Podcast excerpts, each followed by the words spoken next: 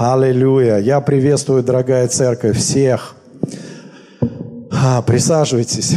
Слава Господу, спасибо. Спасибо большое, Господь. Мы благодарим Тебя, и мы благословляем Тебя.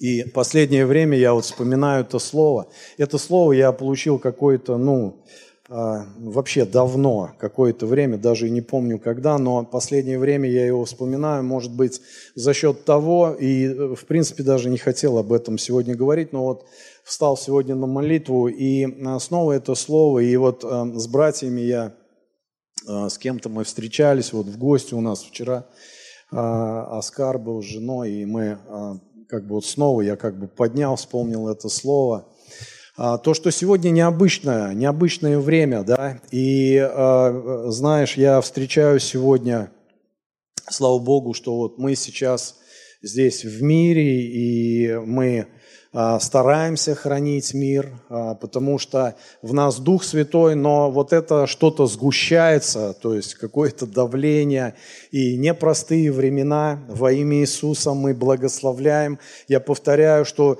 во всякой немощи совершается Его сила. Аминь.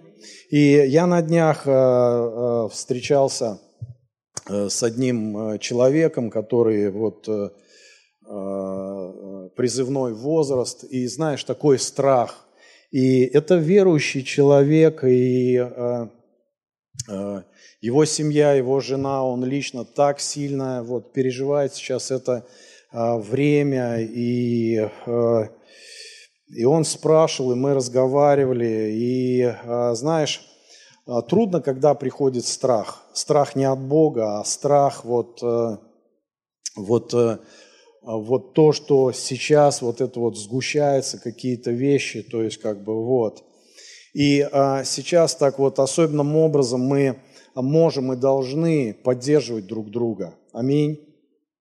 И я вот э, вспоминаю э, вот это слово, помните Иисус Навин, вот эту первую главу. На самом деле Иисус Навин, он был воином, да? Он был воином. Э, и это человек, который а, ввел вот это поколение Израиля, второе поколение, а, в землю обетованную, вот в это призвание, вот, вот, вот в эту жизнь, потому что они были в пустыне.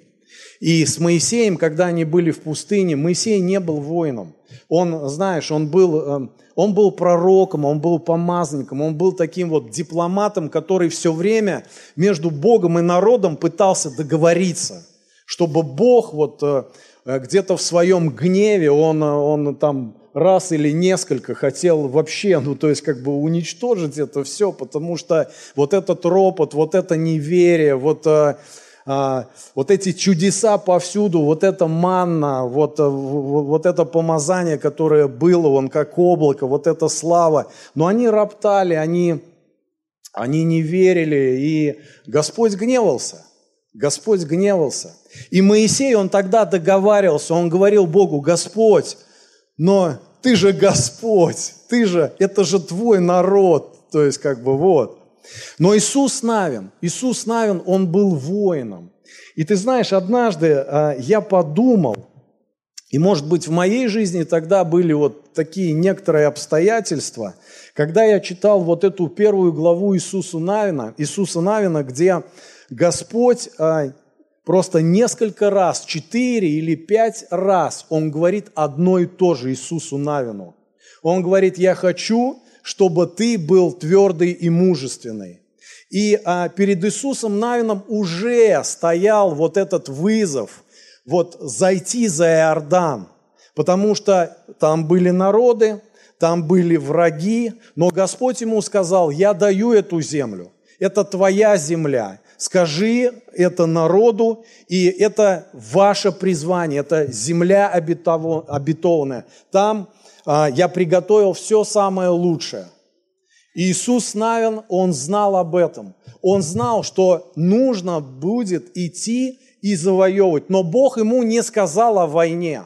Бог его не стал учить, как воевать. Он не дал ему стратегию, вот какие-то, знаешь, вот шаги, что вот окружи, зайди вот с этого левого фланга, там вот пускай разведчики, то есть там с другого фланга, то есть он не говорил, он говорил одно и то же. Я хочу, чтобы ты был твердый и мужественный в том, чтобы стоять на слове. И когда я снова, снова перечитывал эту главу, я увидел, что Бог неспроста ему говорит о твердости и мужественности, потому что Иисус Навин, он был на самом деле очень обычный человек, и он боялся – он переживал. Он как человек может быть, вот знаешь, как человеческий фактор. Вот ты про себя что-то видишь вообще, и тебя это расстраивает очень сильно. Вот ты видишь себя, и ты расстраиваешься. Но Бог показывает тебе того, твое призвание, о котором ты, может быть, не слышал, о котором ты, может быть, не подозревал. И Он приходит к нему и говорит, Сын, Иисус Навин, вот твое призвание, вот твоя земля. Я хочу, чтобы ты сейчас был твердым и мужественным для того, чтобы встать на мое обетование, встать на мое слово. И он, вот у меня такое ощущение, конечно, это, ну, это мои мысли вслух. Я не знаю, был ли он трусом, был ли он не трусом. Но я увидел то, что Господь особенным образом повторяет и наставляет его именно в этом. Я говорю, он говорит, Господь, я хочу, чтобы ты был твердым. Я хочу, чтобы ты был максимально мужественным сейчас для того, чтобы стоять на слове. И потому что Господь знал, что Он увидит своими физическими глазами. Он увидит кровь, Он увидит врагов, Он увидит, может быть, э, какие-то потери в своем народе. Он увидит, то есть, э, что, может быть, какие-то близкие а, не вернутся или что-то случится. И он говорил, я хочу, чтобы ты был твердый и мужественный, потому что только Слово, только мое Слово – только твоя вера дает вот это основание и помазание преодолевать любые преграды.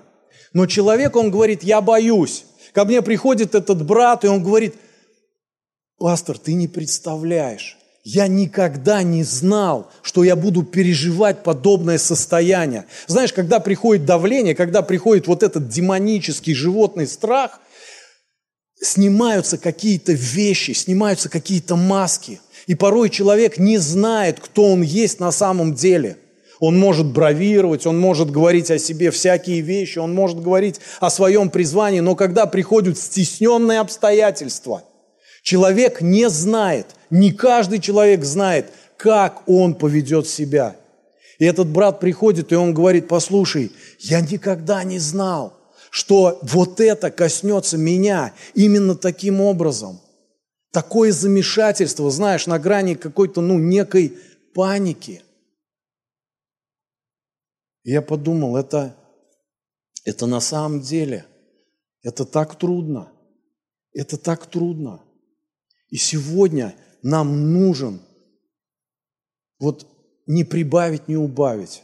Нам нужен Он сам. Нам нужно Его присутствие. Нам не на кого и не на что надеяться. Никто, ни царь, ни друзья, ни деньги, ни власть, ни твой там белый билет или еще что-либо не помогает, кроме Духа Святого. Кроме Духа Святого. И Он сегодня нам говорит главную вещь – не бойся – только мое слово. Если ты сейчас будешь смотреть по сторонам, если это тебя будет захватывать, это будет распространяться в тебе и через тебя. И нам нужна кровь Иисуса Христа. И мы все на самом деле настолько несовершенные, и мы настолько вот это видим, свое несовершенство, когда приходит особенно какая-то тьма, какое-то давление, где тебе нужна энергия, смелость, сила, но вдруг ты ощущаешь, вдруг ты понимаешь. Помните, как апостол Павел приходит, он говорит, я, я не могу за мной, за мной такое давление, за мной там 40 человек, которые приняли завет, они не будут, не вернутся к нормальной жизни, не вернутся к своим детям, женам, пока они не покончат со мной, пока они меня физически не уничтожат. И он приходит вот именно с этим к Богу, Господь, мне страшно, убери это. У меня такое ощущение, что у меня кончаются силы. Меня это захватывает. И Господь ему говорит, послушай, вот посреди всего этого, вот посреди всего этого, твоя твердость стоять на моем слове, искать моего присутствия, выведет тебя из любой пустыни, из любого краха, из любого страха. Знаете, когда мне поставили диагноз – Э, мне несколько лет назад э, почему-то врачи поставили диагноз – рак легких, онкология. И э, Бог исцелил меня. Просто можно ему вот так сделать, да. Это, это чудеса. И ты знаешь, когда все, все было, все подтверждалось. И когда мне его поставили, а, а я же никогда не был в этой шкуре – когда вот, э, знаешь, тебе говорят, ну, онкология что это? Это вот или, или да, или нет, то есть как вот, вот какие-то пограничные вещи, то есть или жизнь, или смерть. И ты знаешь, я всегда, я всегда проповедовал, знал для себя, что умирать не страшно, но потому что я пойду на небо. Потому что я верю в Бога. Ну, потому что написано, что мое имя сейчас записано в книгу жизни. И вот представляешь, я знал это, что если я вот прямо сейчас умру, я пойду на небо. И там круто. И когда моя жена ушла, я прям, знаешь, вот такие такие Божьи подтверждения вообще. Я начал ее видеть. Я начал ее видеть во сне, я начал ее видеть на его в молитве, на его реально вот переживать прям в присутствии. То есть, какая она там, что происходит. И у меня захватывал дух вообще. И я знал, что на небесах очень круто. И то, что я спасен. И это очень круто. Но когда поставили этот диагноз, что-то с моей шкурой, что-то с моей плотью стало твориться. И я гнал это от себя, потому что страх пришел, потому что тьма стала сгущаться. И а, знаешь, я это прямо испытал, на, вот прямо испытал.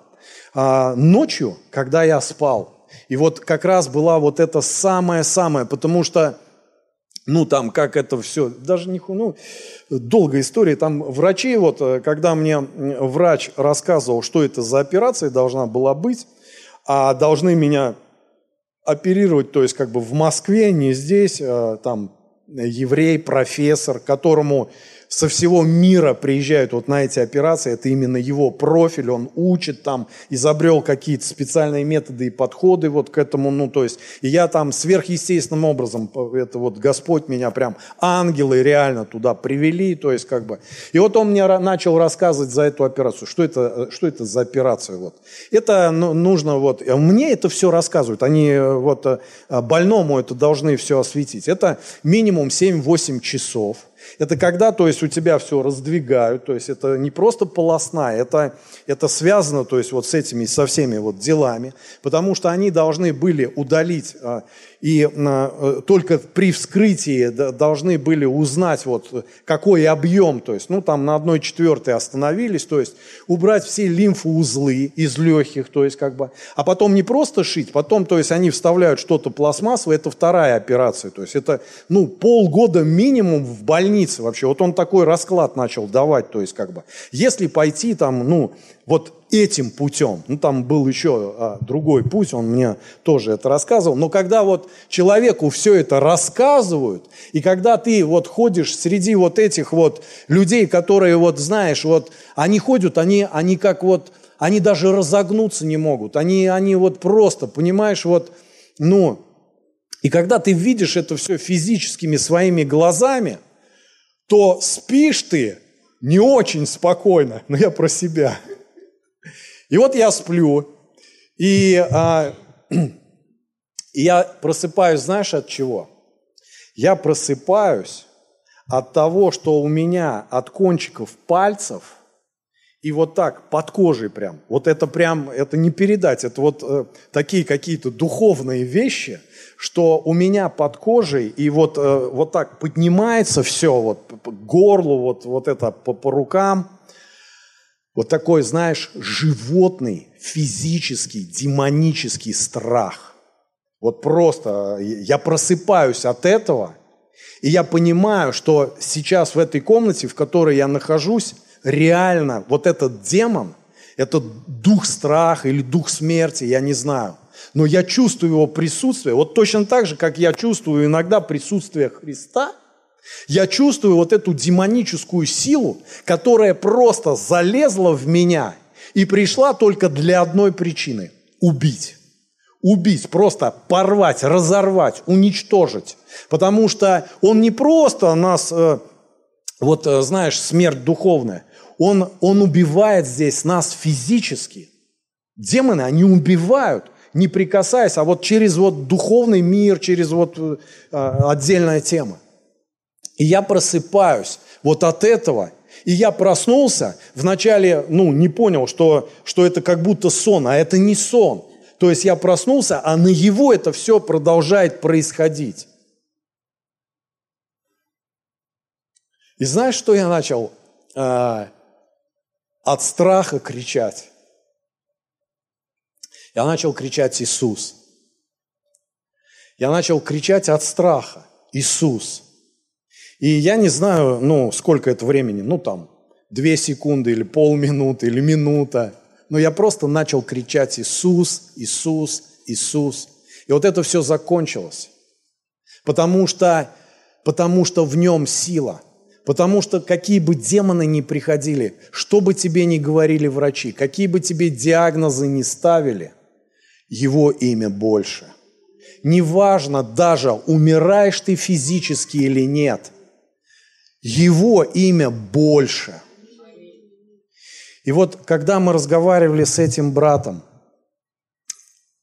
я вот просто, знаешь, вот, ну как бы увидел, и много, наверное, сейчас нам нужно откровение от Бога для того, чтобы проходить вот эти времена – а они пророческие. Одни все сейчас прописаны в Библии. Вот то, что сейчас проходит, пандемия.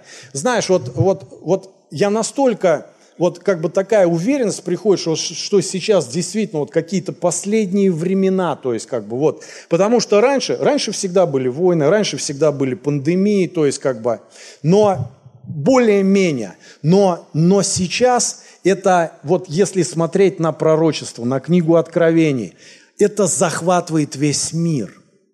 Пандемия охватила весь мир. Если раньше были пандемии, там, выкашивали нации, но сейчас это тогда, когда вот такая степень, такой уровень, что Бог это все предрекал.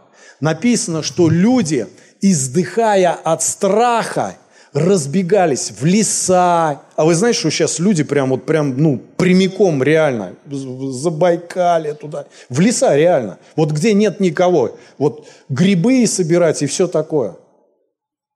И я сейчас, я это, я, я говорю сейчас, я не сужу. Я говорю факт, что происходит. И мы, мы, мы не пришли судить.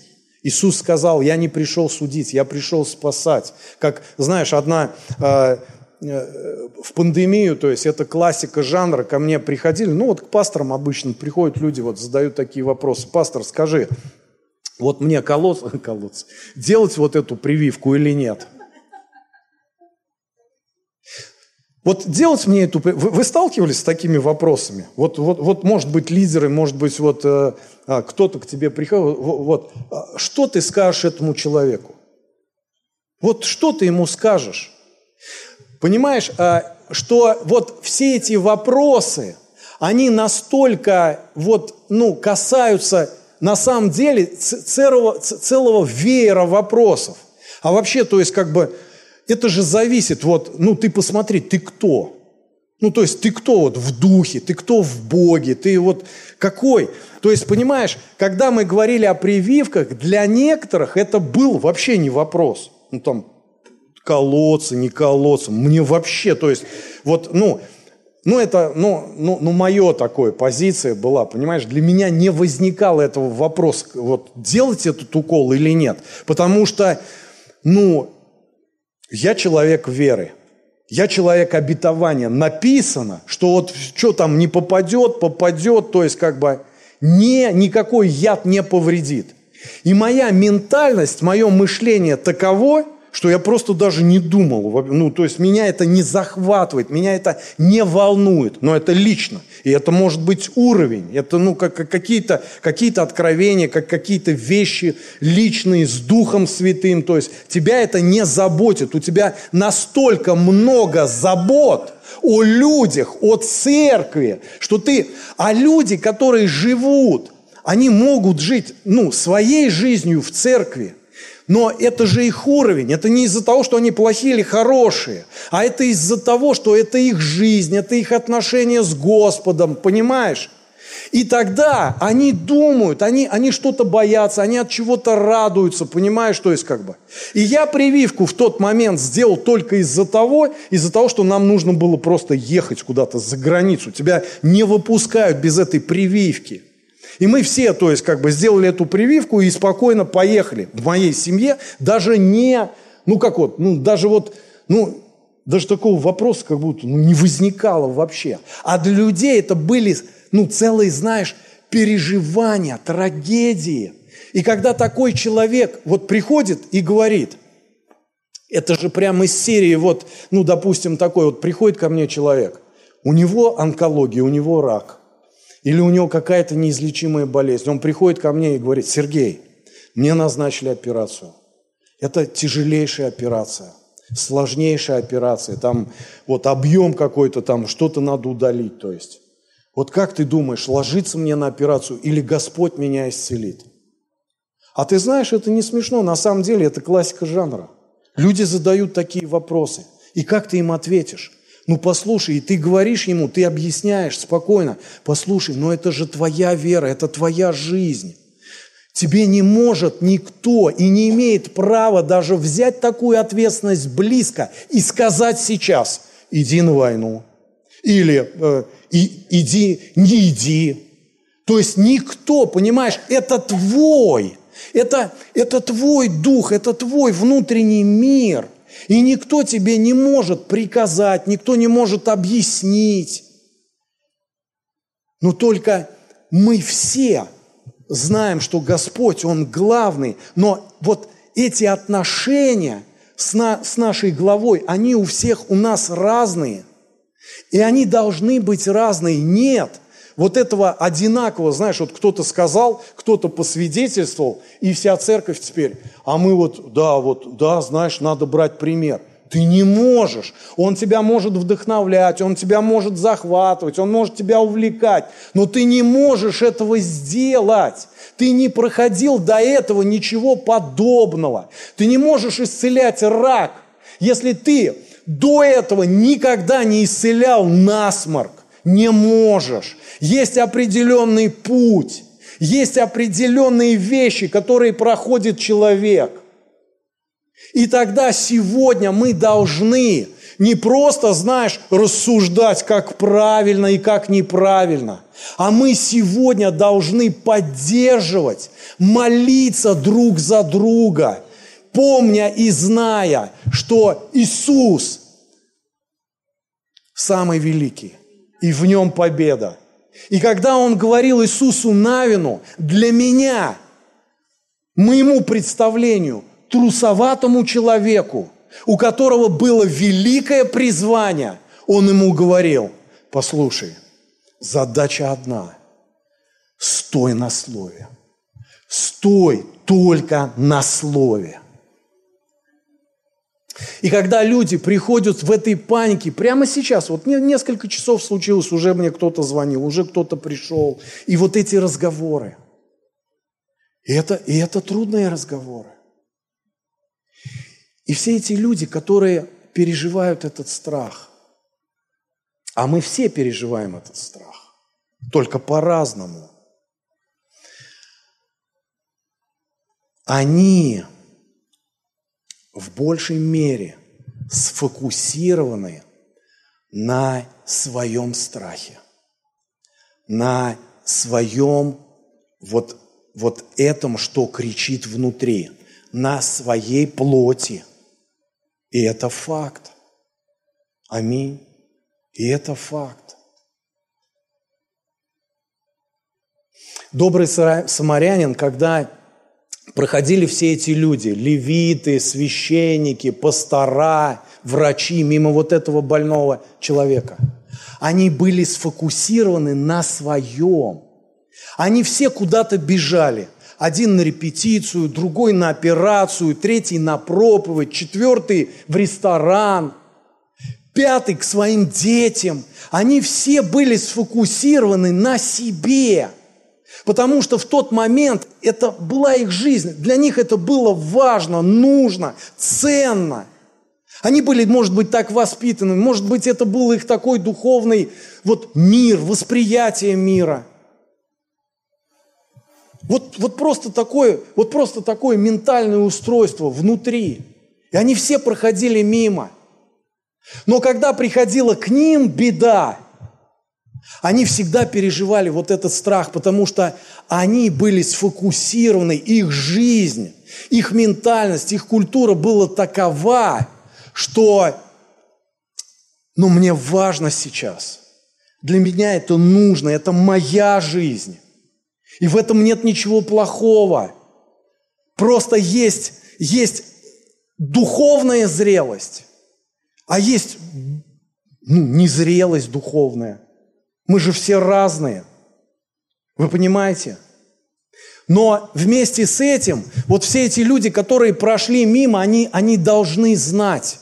Иисус специально пришел для того, чтобы сказать эти вещи, что когда приходит беда, когда приходит трагедия, наша жизнь, она она в теле, и она устроена чуть по-другому. Вы знаете, когда тело болит, вот какой-то внутренний орган, любой, вот печень, почки, вот начинают болеть. И когда орган поражен вот какой-то уже болезнью, какими-то вот вещами нехорошими, то есть, вы знаете, что происходит с организмом? А я вам скажу – это то же самое происходит с церковью, потому что это идеальная метафора, это идеальная параллель. Церковь и живой организм. Неважно, то есть человека, коровы. Вот, вот эта биология, она, она абсолютно идентична с тем, как устроена церковь. Это живой организм. И когда какой-то орган начинает болеть, к сожалению, он не может сам по себе сопротивляться или противостоять болезни. Это, это научное, это медицинское доказательство. И врачи подтвердят здесь, если они есть.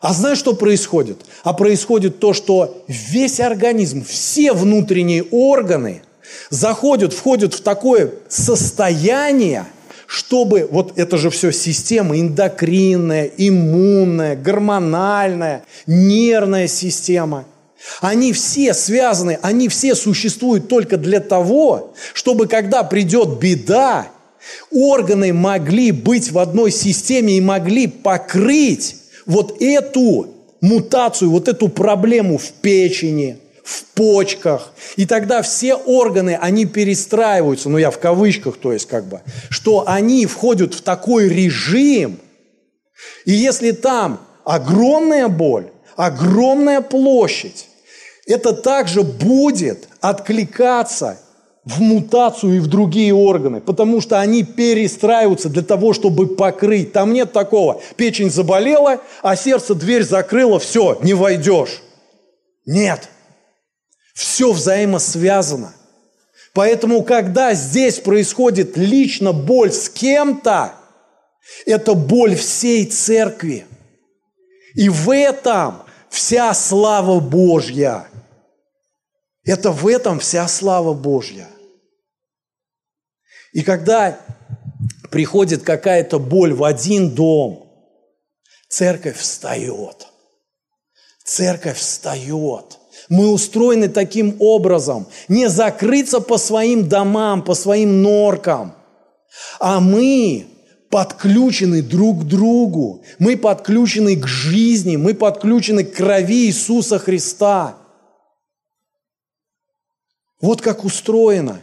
И когда человек говорит, у меня боль, мы знаем, что делать. Но и этот человек, он должен знать, что ему делать. Как реагировать, как перестраиваться, как залечивать свои раны. А знаешь как? А Библия говорит, возлюби ближнего. Начни смотреть на ближнего. Начни смотреть на тех людей, которые гораздо больше сейчас тебя нуждаются. Мы устроены. Так устроен мир. Это Иисус так. То есть мы устроены так. Так храм устроен, так дух устроен, так организм устроен. Но если человек поступает как-то по-другому, его захватывает вот это, вот эти демонические вещи, потому что, потому что он один тогда остается. Один. Он начинает один бороться, он, он реагирует, вот, понимаешь, то есть вот он начинает жить в своем мире. Ну, что-то я не знаю, насколько это понятно, но мне-то понятно. Аллилуйя. Я продолжу сейчас эту мысль. Она может быть витиеватая, но я уверен, что для нас это сейчас важно. И я а, вот а, в эти последние несколько, вчера, сегодня я перечитывал Иоанна 6 главу. Иоанна 6 главу. И знаешь, моя проповедь сегодня называется «Разумное служение». Разумное служение. Скажи, разумное служение – это если Бог сказал разумное служение, это, а, это Римлянов 12 глава, 1 а, стих, мы его откроем в свое время или может быть, э, но там написано, что а, принесите свои тела в жертву для разумного служения. Если так Господь говорит, значит есть неразумное служение неразумный подход, неразумное служение, неразумное лидерство, а есть разумное лидерство. Или но, но, э, разные переводы я читал благоразумное. Понимаешь, если разумное, там всегда будет благо от Бога. Ты не, не, не увидишь, то есть как бы вот неразумное служение, чтобы там было благо от Бога. Аминь. Это же, ну, это понятно. И вот Иоанна 6 глава – это очень длинная и очень глубокая глава, и я вас просто вдохновляю вас вот обратить внимание, может быть, перечитать. И там начинается все это с истории, я не буду открывать, потому что мы откроем вот сейчас что-то, почитаем, но там начинается с того, что Иисус, Он э, хочет накормить вот эти пять тысяч людей, пять тысяч людей – а ученики там сразу суетятся, а как, а что, то есть как бы вот. Иисус спокойно берет там то, что было под рукой, все это преломляет, ученики это раздают, то есть как бы вот. Все довольны, все вот чудеса, слава Господу вообще. И через какое-то время к нему там фарисеи приступают, говорят, а, если ты вот такой, то есть там знамение нам, вот это все в этой главе. И дальше он, то есть в этом стихе говорит, э, я сейчас скажу, что за стих. Здесь написано, а, вот 26 стих здесь написано.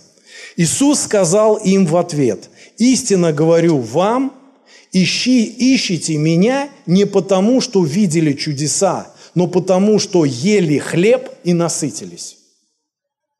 Вот такая простая вещь.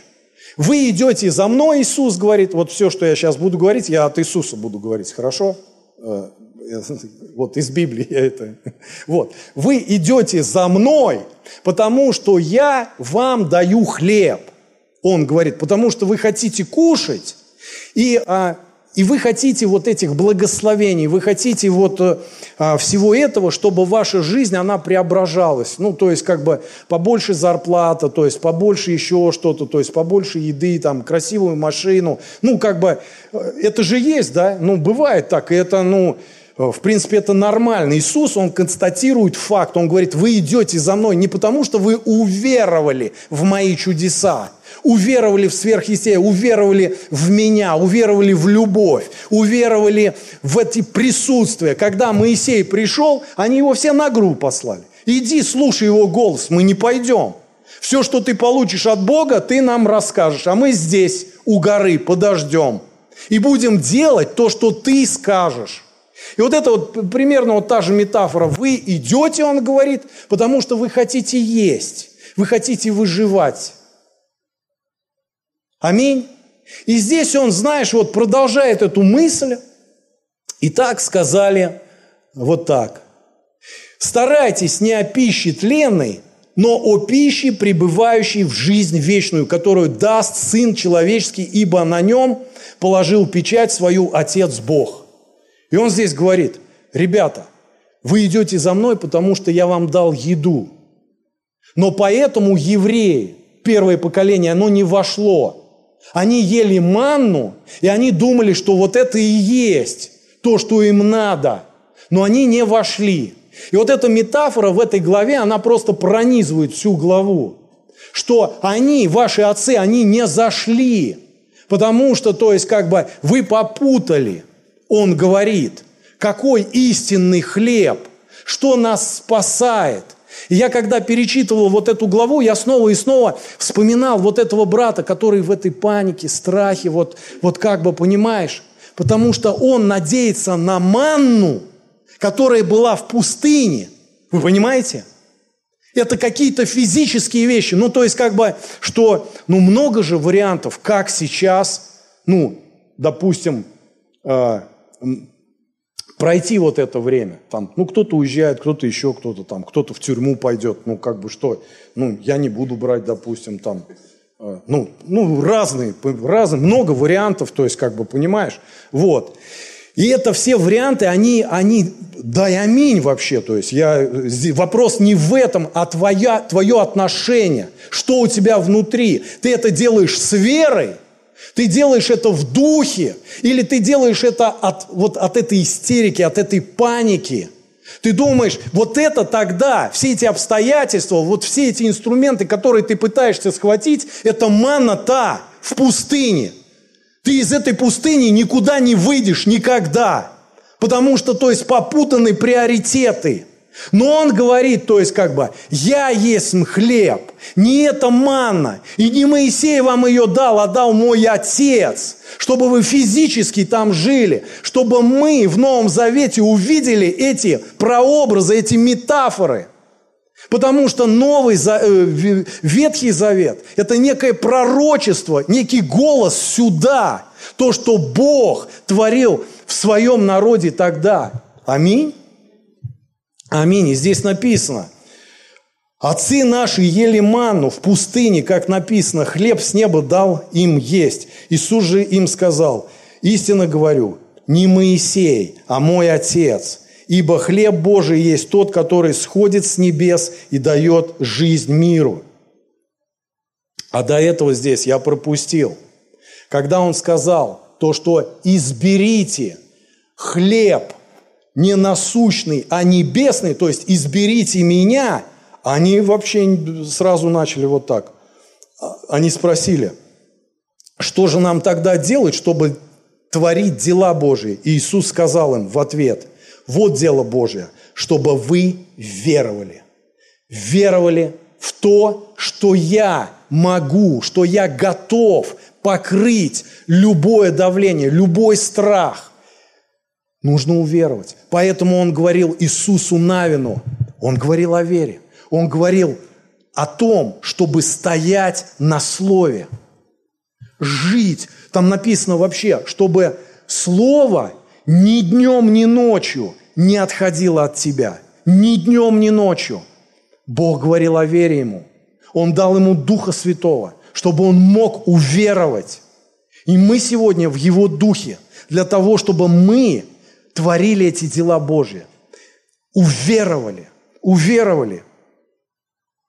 И вот здесь он фарисеям и не фарисеям, и ученикам своим объясняет то, что я, я есть хлеб. 48 стих говорит, это все я в этой же главе. «Я есть хлеб жизни, отцы наши ели ману, но в пустыне все умерли. Хлеб же, сходящий с небес, таков, что едущий его не умрет».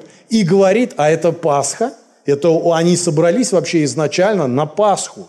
И Иисус так издалека их подвел вот к этому причастию, где Он говорит, то, что если вы сейчас, Он здесь говорит в этой главе, не будете пить мою кровь и есть мое тело, здесь они вообще просто в, в осадок ушли. Ученики его, они просто, их, понимаешь, их просто шаблоны рвало вообще. Потому что они находились еще в Ветхом Завете. Он им говорил как равин – но непонятные вещи, они здесь в Библии написаны в этой же главе, что он ушел в пустынное место из-за того, что все эти люди, которых он накормил, они хотели его поставить в цари. В цари. Уже здесь, в этом мире, в цари. Потому что они были под оккупацией, потому что они были под Римом, потому что над ними издевались, потому что, то есть, как бы, э, вот такие времена были. И ученики, и все эти люди, они, вот эта толпа, когда они увидели этого пророка, они хотели поставить его на трон. Они хотели его поставить, чтобы он со своей силой, со своим духом, он изменил. Но он пришел не для этого.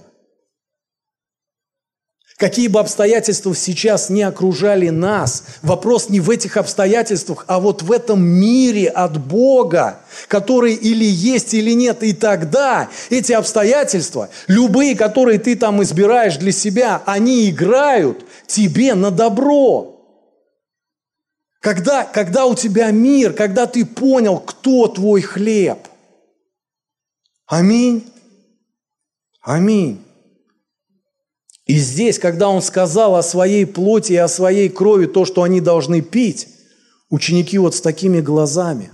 И он говорит, друзья, а он-то и не больно переживал вообще, как его понимают. Вообще не переживал. Он просто говорил какие-то вещи, причем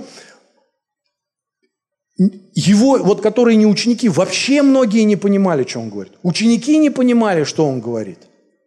Но он говорил – он говорил, что-то расшифровывал через притчи. Но когда вот это он сказал, что вы мою кровь и мое тело, они, они вообще.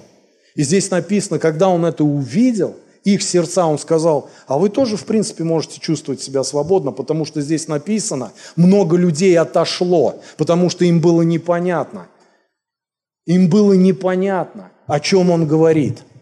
И когда ты встречаешь людей, вот в этом страхе, ты не должен, ты не должен, вот знаешь, а, что ты говоришь, а тебя не слышат. И когда, потому что вот это так. И тогда ты просто начинаешь молиться за этого человека. Ты просто начинаешь стоять на не, за него. Потому что кто-то не услышит, кто-то не поймет. Я сейчас про рожденных свыше говорю людей. Нам нужно сегодня избрать, кто хлеб. Какой хлеб мы сейчас хотим взять со стола – Потому что и тот, и тот прямо перед нами, в нашей руке, в нашем сердце. У кого-то манна, вот это с небес, понимаешь, которая не решает. И хлеб Иисус Христос, который решает все в твоем духе.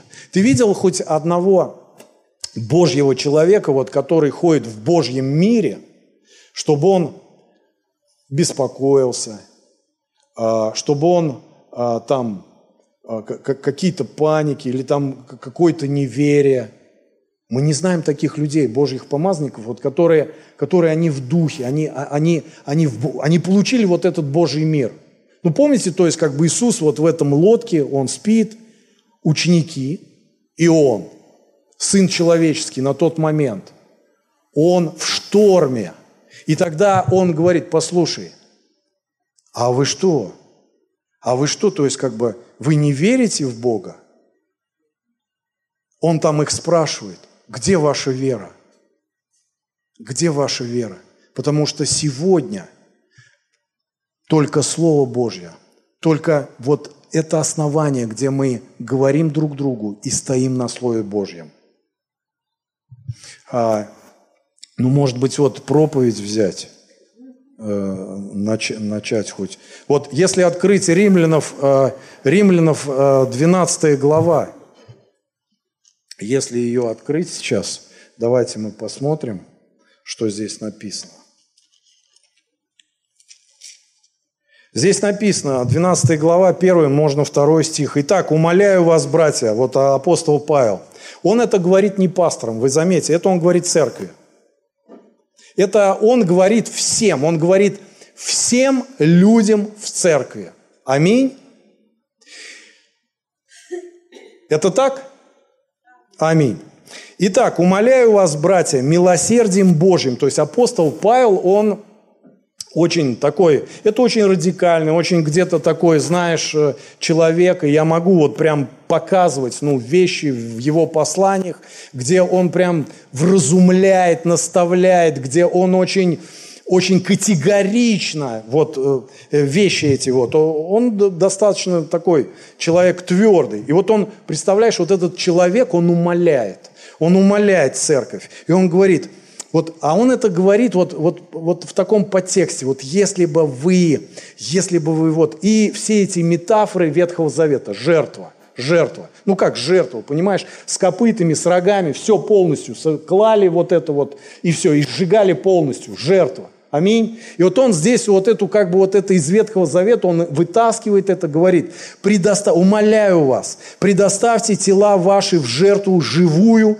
святую, благоугодную Богу для разумного служения. Скажи, для разумного служения вашего. И не сообразуйтесь с веком этим.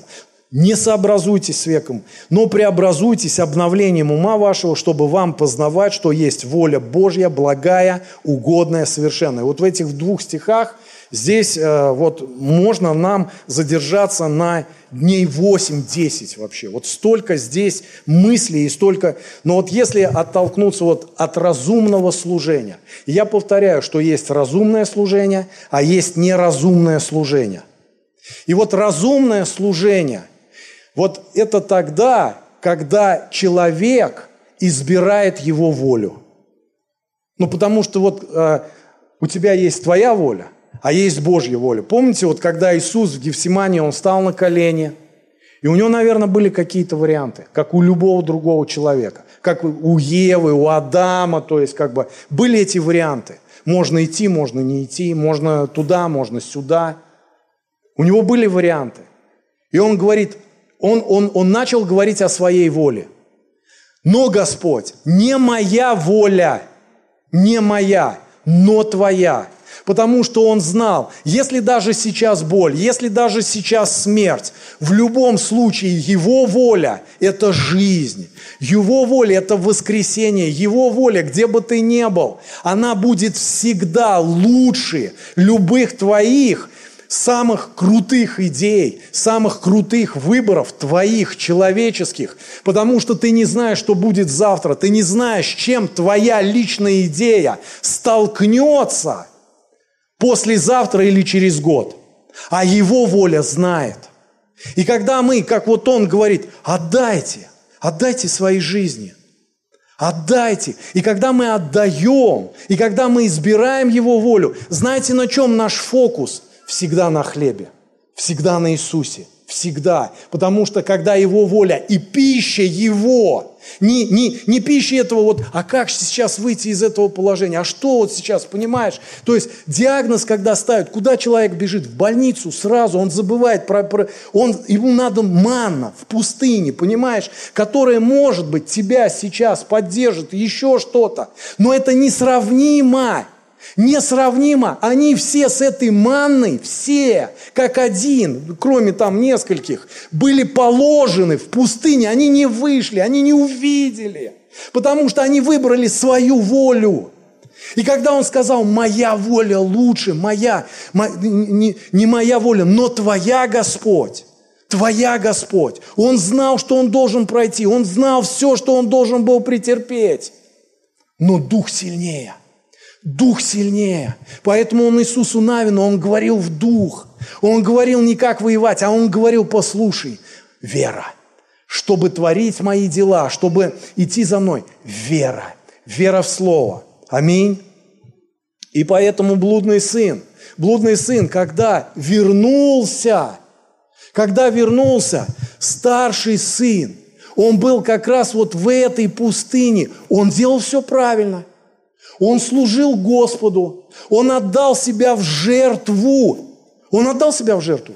Он говорит, я все исполнял, я все вот до йоты, понимаешь, молитва, то есть семь раз в день молился, то есть как бы все, все делал, все четко делал вообще. А ты мне даже. И когда пришел вот этот пир, когда, то есть пришла вот эта жизнь, это его не коснулось, он, он, он, он жил в другом, он, он жил в пустыне, он жил в законе ветхом, понимаете? Он не зашел к Отцу, но, но в жертву неразумную себя отдал. Потому что разумная жертва – это не просто отдать. Вот зачем ты в служении? Вы знаете, сколько людей в служении, вот знаете, вот сколько людей в служении, которые вот что-то делают, что-то вот, ну как бы, а вот начинаешь задавать вопросы, Божьи, сильные, прямые вопросы, в духе. Человек не может ответить. А зачем он это? А он в жертве, он, он понимаешь, он, он все, что-то вот это понимаешь. А он, 1 Коринф 13 главу открываем, он говорит, ты можешь тело отдать на сожжение, отдать в жертву. Но если ты не понимаешь, если, то есть, как бы твой хлеб, это вот эта жертва ради тебя, вы знаете, что можно есть эго такое Евангелие. Вы слышали? Эго Евангелие. Это мой термин. Это никто, это вот я не прочитал. Эго Евангелие. Это когда человек служит, молится. Что он там еще делает? Постится, помогает, делает добрые дела. Все это делает. Но он это делает для себя.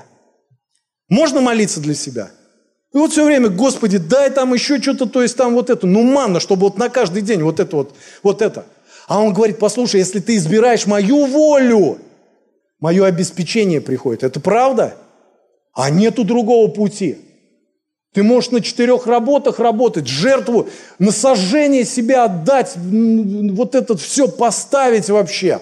А ничего не работает. Ничего не получается. Вы знаете, почему Бог останавливает служение?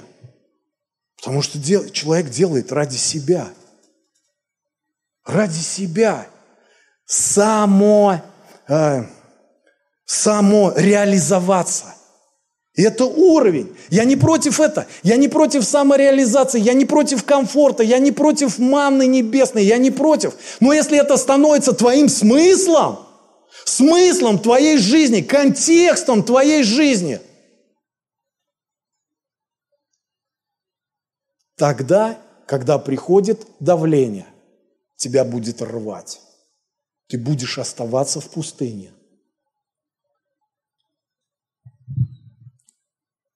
Жертва, разумное служение Богу, она всегда для Бога, она всегда не для себя, она всегда связана с фокусом. Поэтому, когда приходит беда, эта философия, она в тебе уже. И когда приходит беда к тебе, у тебя ничего не меняется, ты также сосредоточен на других и на Боге. И тогда Бог начинает что-то совершать.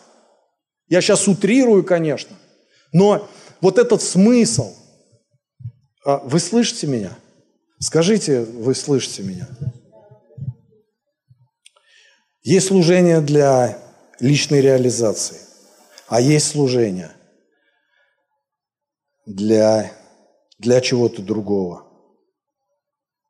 И когда приходят какие-то трудности в нашу жизнь, а, трудно очень человеку, который все свое время служил вот как этот старший сын.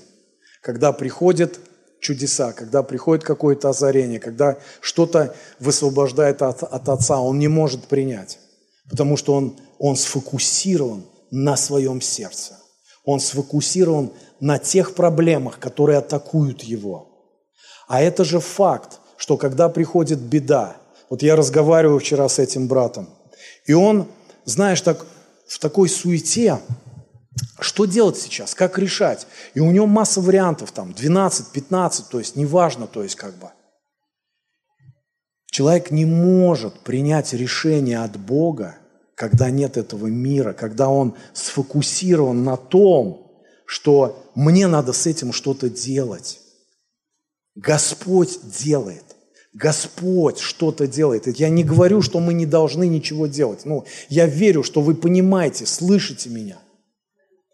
Что это, наша, это наш мир, это, это принципы, критерии Царства Божьего, когда мы повернуты в тело, когда мы в храме, когда мы в семье, когда мы в теле Христа. Там другая философия. И тогда тебя не рвет. Там другие принципы работают. Но когда приходит беда, и человек, вот он на самореализации всю жизнь, может быть, много лет, его касаются вот эти беды, и он начинает он, он начинает отталкиваться от них. Надо решать, надо что-то делать, надо бежать туда, надо к нотариусу, надо э, сейчас все имущество что-то, надо вот паспорт заграничный срочно, то есть, как бы, понимаешь, нет, э, три недели это много, мне надо сейчас за 10 дней, потому что в любой момент могут загрести. А так и написано, чего боялся он. В мире вот оно и работает так. Поэтому он берет Иисуса на он говорит, не бойся, разберись, где у тебя антенна вообще, ты сейчас на что? Мы под Богом, то есть, да, мы все умрем, кто-то кто раньше, кто-то позже. Вопрос не в этом, вопрос в, в, в, в большем вообще. И чтобы нас не захватил вот эта, вот эта пандемия, вот это вот сейчас остервенелость какая-то, нам нужно снова и снова Просто посмотреть вовнутрь себя. Может быть, то есть как бы как вот этот блудный сын, когда он умотал все, бросил все, бросил церковь, бросил Бога вообще. Как это произошло? Как это у нас происходит? Как мы теряем это, непонятно. Все бросил. И приходит вот этот момент, где написано, где он останавливается, и написано – он приходит в себя. Он остановился, написано, и пришел в себя. Он увидел, потому что отец никогда не покидал его. Никогда. Он увидел это семя снова. И сказал, стоп вообще. Что происходит? Что происходит со мной? Я потерял все вообще. Как так оказалось? И он говорит, я возвращаюсь к отцу. Что бы ни было, как бы на меня не смотрели, я возвращаюсь к Отцу. Потому что Отец всегда, всегда с нами и всегда ждет. И мысль сегодня, она очень простая, что мы не избираем сегодня эго вот это Евангелие. Даже вот знаешь, вот есть э, э, эко-оплодотворение, вот есть оплодотворение, вот это вот, да, вот а есть искусственное. Вот знаешь, вот сейчас я на базар прихожу, но это я вообще ничего не могу купить на базаре. Вот пластмассовые реально помидоры, ну не на базаре там, на базаре ты еще это, а вот в магазин. Вот я, я вот, вы когда-нибудь задавались вопросы, вот здесь есть, ну я не знаю, но я не помню, а, в магазине дороже помидоры или э, дешевле? Дороже, да. Ну вот, смотри. Я даже не пойму вообще, вот кто в магазине покупает помидору? Она прям хрустит, она прям реально пластмассовая. Она искусственная. На базаре ты уже не купишь. Помните, лет 20 назад помидор так помидор, огурцы так огур... огурцы вообще. А сейчас вообще не найдешь. То есть приезжаешь куда-то там в Европу, в Америку, я, я не представляю, как они живут.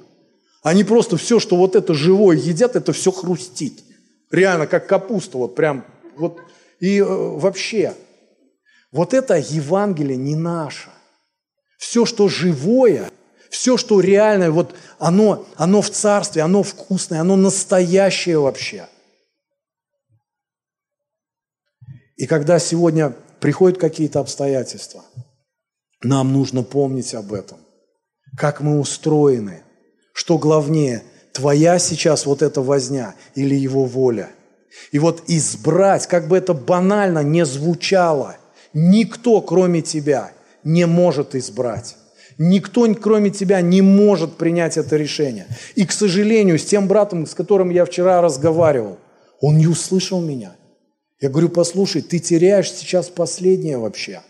Вот эта трагедия, она, она рвет. Если бы я принял тогда вот этот страх под пальцами, мне бы поставили онкологию, я, может быть, сейчас уже умер. Понимаете?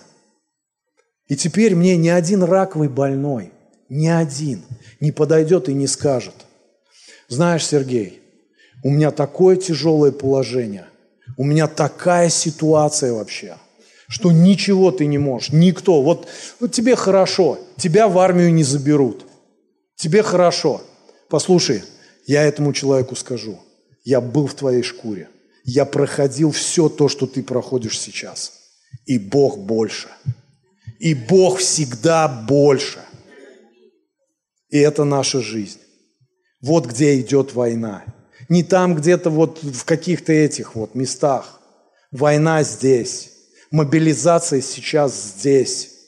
Будешь стоять на слове и служить. Вот знаете, мы сейчас обучение домашних групп. Я сразу к объявлению вот, ну, Хочу прям покаяться очень сильно. У нас во вторник очередное обучение, то есть как бы вот. И а, Э, резкая смена, то есть обстоятельств, то есть я бы вот очень хотел, прям очень хотел бы попросить перенести на этот понедельник, если бы вы смогли, вот действующие лидеры, то есть как бы вот в этот понедельник. Я понимаю, мы в, в чате сейчас вот э, если бы вы сейчас дали обратную связь, чтобы я понимал, что мы могли бы в понедельник, потому что на этой неделе больше не будет, к сожалению, возможности, а растягивать это обучение тоже. Ну, то есть Господь, я верю в Его Слово. Господь сказал, дай сосуды, покажи сосуды, которые я бы сейчас мог наполнять. Покажи. И вот это не дает мне покоя. Поэтому я вот очень сильно – и вот мы там о домашних группах. И вот, знаете, люди реально боятся вести домашние группы. И разные причины, то есть как бы они думают, что это трудно, что это сложно, а, что это, ну, вот что-то такое неудобно носимое, то есть как бы вот. Но если бы вы были на обучении, вы бы поняли, что это настолько естественный путь нормальных людей, роста и общения, что Бог создал тело таким образом, что оно состоит вот из этой домашней церкви. Церковь, которую вы читаете в Библии, это не огромные собрания, которые были там редко – если вы будете читать деяния, это больше евангелизационные какие-то вещи. Церковь собиралась по домам, росла и развивалась по домам. Это было общение, обычное общение обычных людей, которые были в духе Иисуса Христа и собирались для Христа.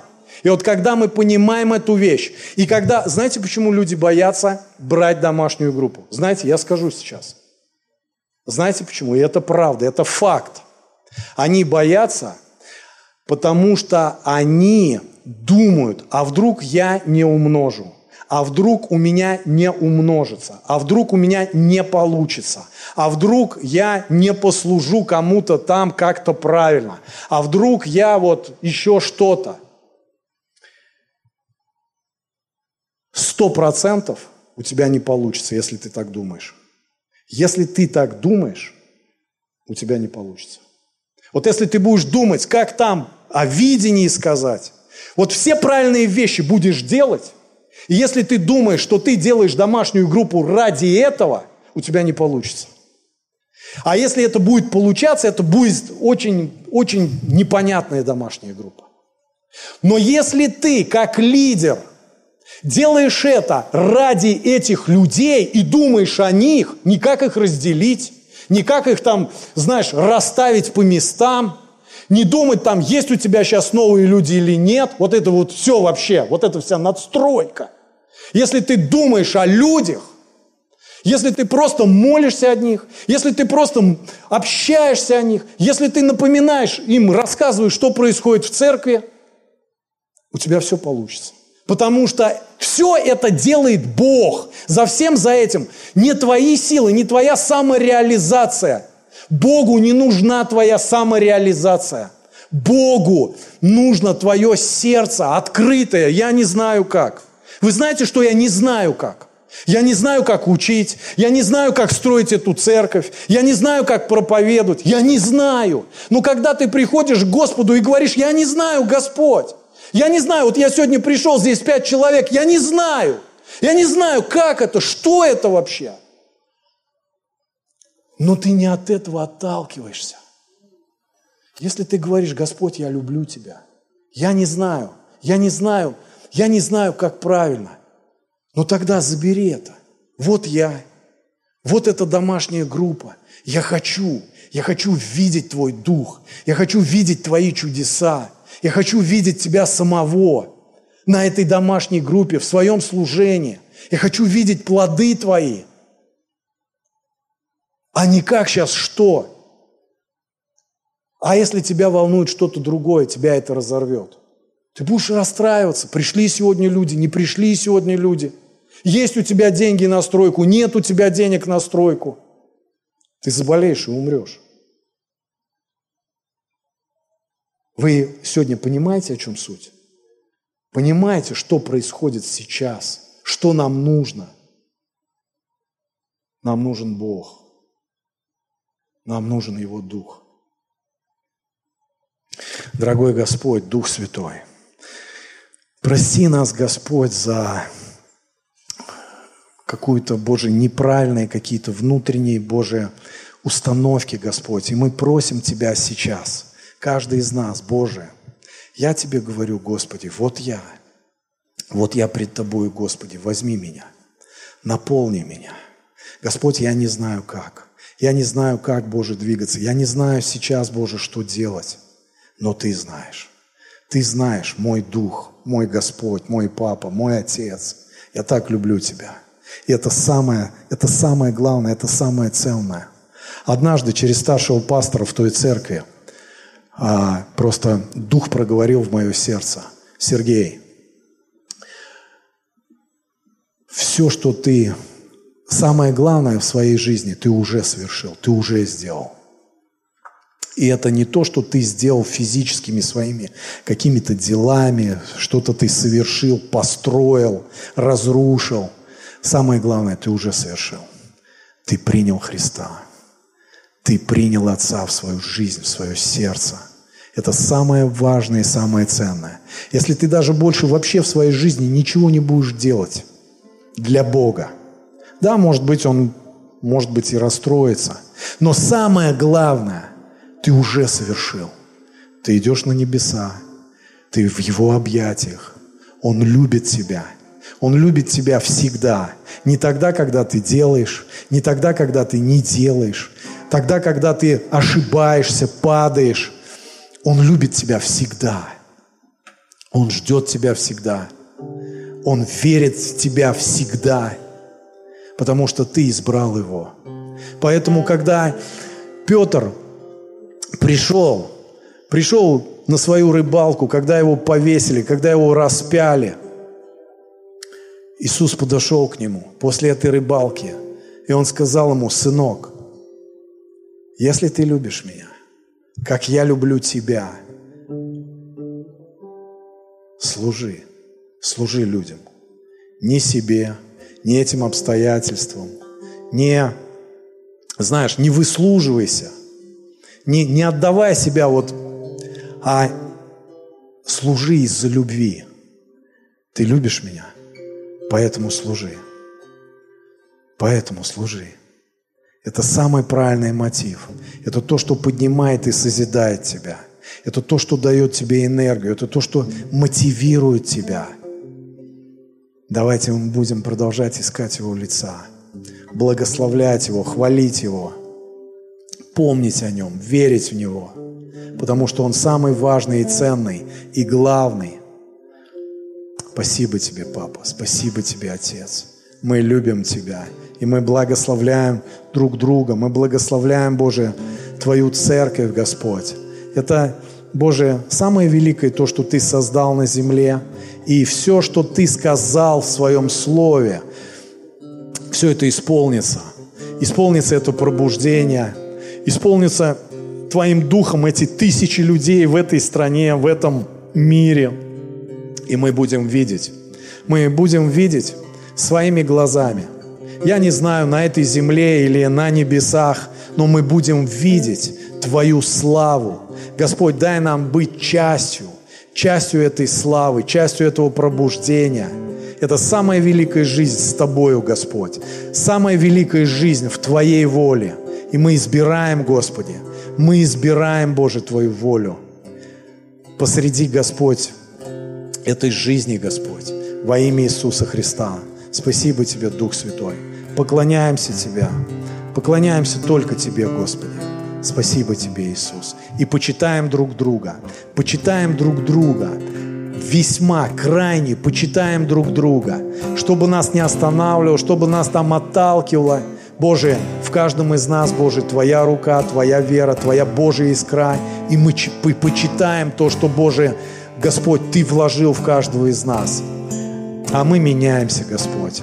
Кто-то быстро, кто-то медленно, Господь. Все в Твоей руке, Господь. Мы благословляем, потому что мы любим Тебя. Аллилуйя. Давайте воздадим Ему всю славу. Боже, спасибо Тебе, Иисус. Вся слава Тебе. Аллилуйя. Поклонимся Господу. И, друзья, мы на этой неделе всех ждем в домашние группы. Давайте порассуждаем об этом. Давайте помолимся друг за друга в эти особенные, интересные времена, когда сверхъестественная жизнь, она просто может, должна наполнять наши жизни во имя Иисуса. Спасибо Тебе. Давайте мы будем носителями Его любви, Его чудес. Аллилуйя. Слава Тебе.